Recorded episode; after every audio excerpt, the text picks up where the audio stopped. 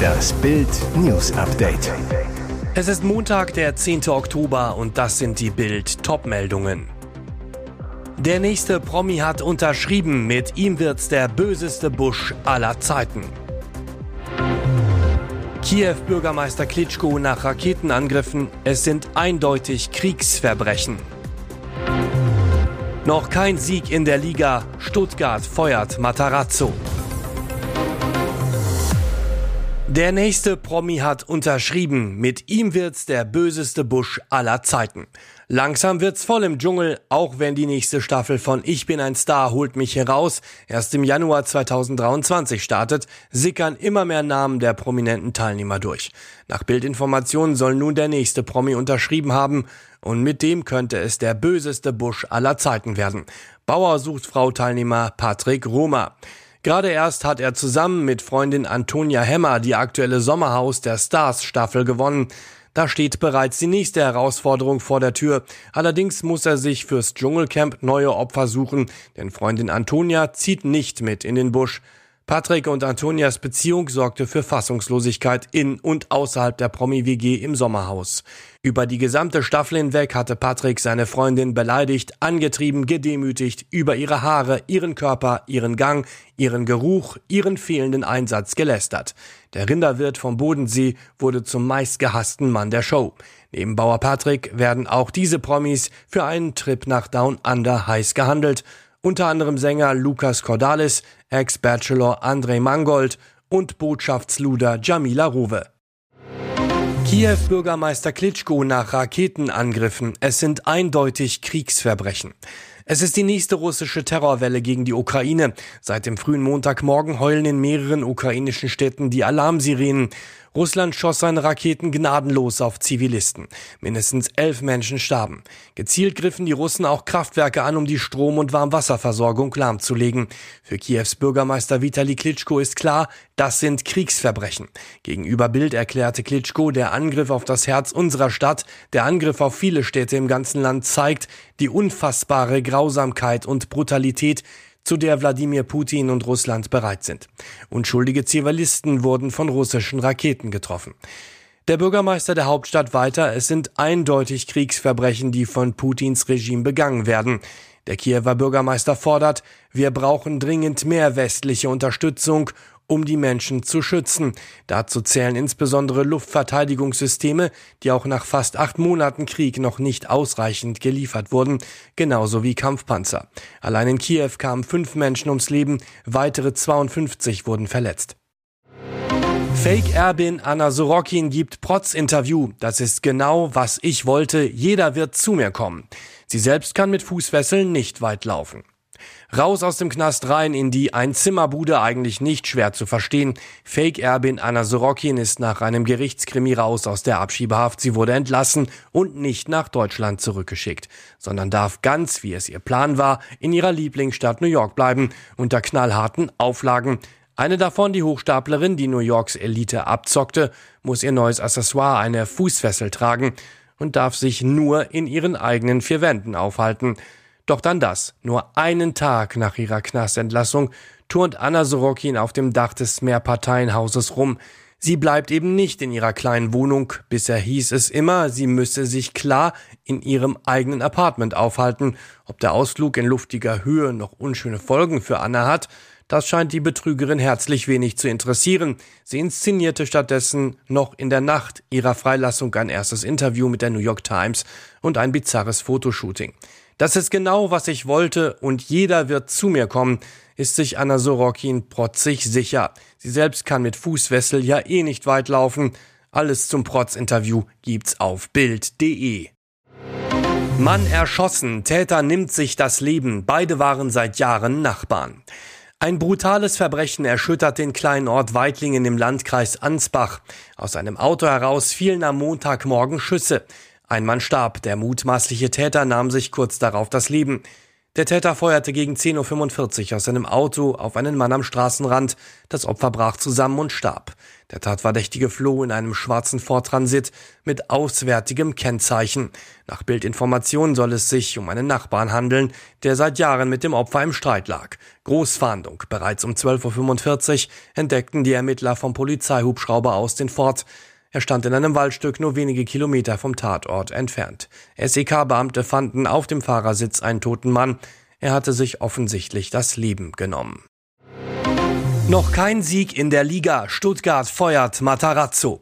Der VfB Stuttgart hat Trainer Pellegrino Matarazzo entlassen. Grund der Trainer hat in diesem Jahr erst drei Ligaspiele gewonnen. Die Bosse trauen ihm nicht zu, von den verbleibenden 25 Spielen zehn Stück zu gewinnen, um sicher die Klasse zu halten. Sven Mislintat, Sportdirektor des VfB Stuttgart, als wir Rino vor fast drei Jahren zum VfB geholt haben, waren wir von seinem Potenzial und seinen Fähigkeiten als Trainer absolut überzeugt.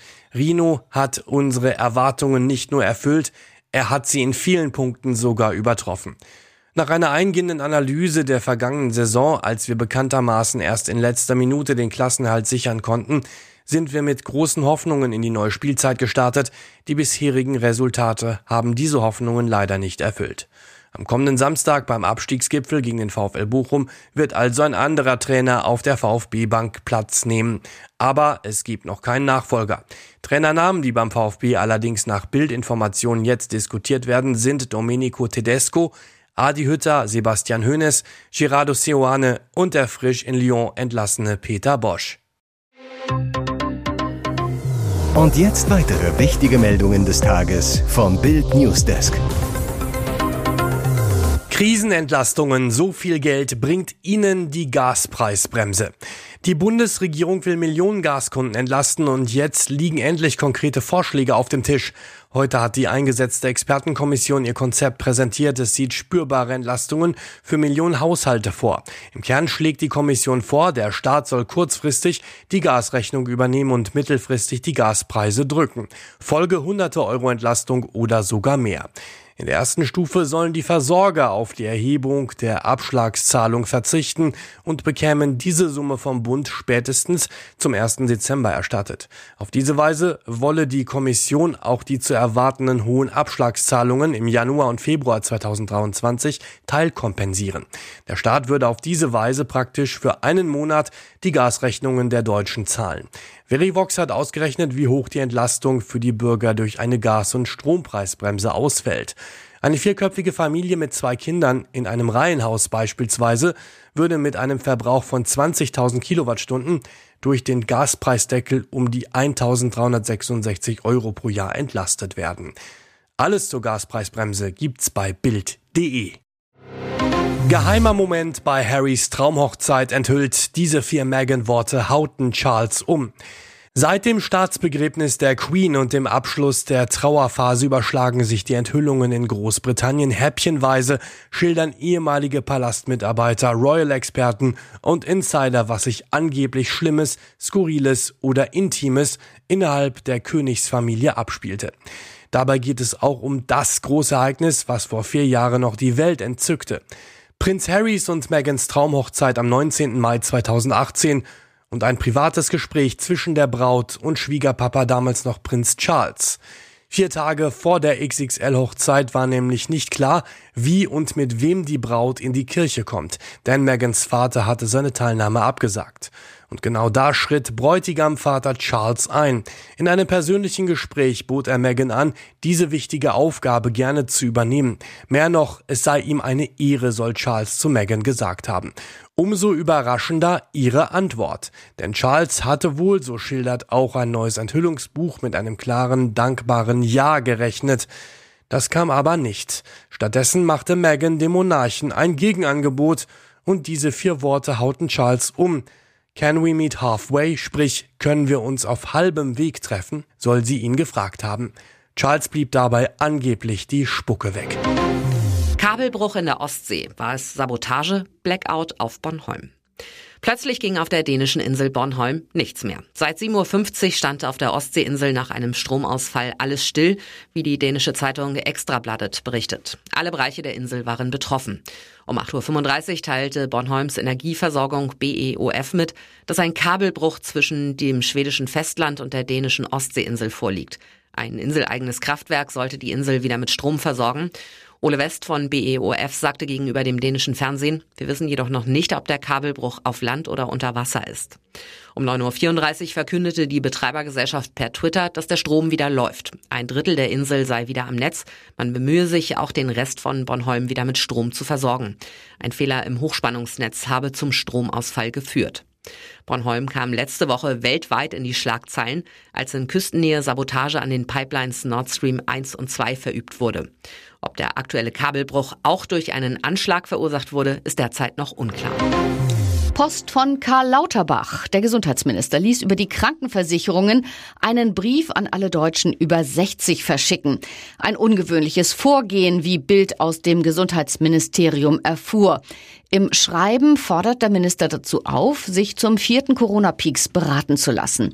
Am Ende seines Briefs vergisst der Minister nicht, auch die jährliche Grippeimpfung und die Impfung gegen Lungenentzündung zu erwähnen. Kurios, viele der Briefe haben nicht etwa die Krankenkasse, sondern den Münchner Flughafen in der Absenderzeile. Grund, einige Krankenkassen verwenden ein Postfach am Flughafen München als Absender. Noch immer ist der Killer der 23-jährigen Medizinstudentin Hannah W. auf der Flucht. Ihr Fall ist ein Rätsel. Seit Freitag unterstützt deshalb der Ermittler Alexander Horn die Polizei. Horn ist Deutschlands bekanntester Profiler, soll die Tat nach dem Disco-Besuch im Eiskeller in Aschau im Chiemgau rekonstruieren. Doch wie geht man vor, wenn man scheinbar keine Spuren hat? Noch weiß die Soko Club nicht, ob der Killer Hanna schon im Club beobachtete oder erst draußen in der Schlossbergstraße abpasste. Bis nach Hause wären es für die Studentin nur zehn Minuten Fußmarsch gewesen. Die Prien, aus der die Leiche am Montag zehn Kilometer flussabwärts geborgen wurde, liegt 280 Meter vom Club entfernt. Deshalb geht die Suche unvermittelt weiter. Am Freitag wurde ein Polizeihubschrauber nach Aschau geschickt, der auch bei der Ortung von Lawinenopfern eingesetzt wird. Dieser kann elektronische Geräte wie Handys mittels Sonar orten. Er flog das Einsatzgebiet am frühen Nachmittag ab. Weitere spannende Nachrichten, Interviews, Live-Schalten und Hintergründe hört ihr mit Bild TV Audio. Unser Fernsehsignal gibt es als Stream zum Hören über TuneIn und die TuneIn-App auf mehr als 200 Plattformen, Smart Speakern und vernetzten Geräten.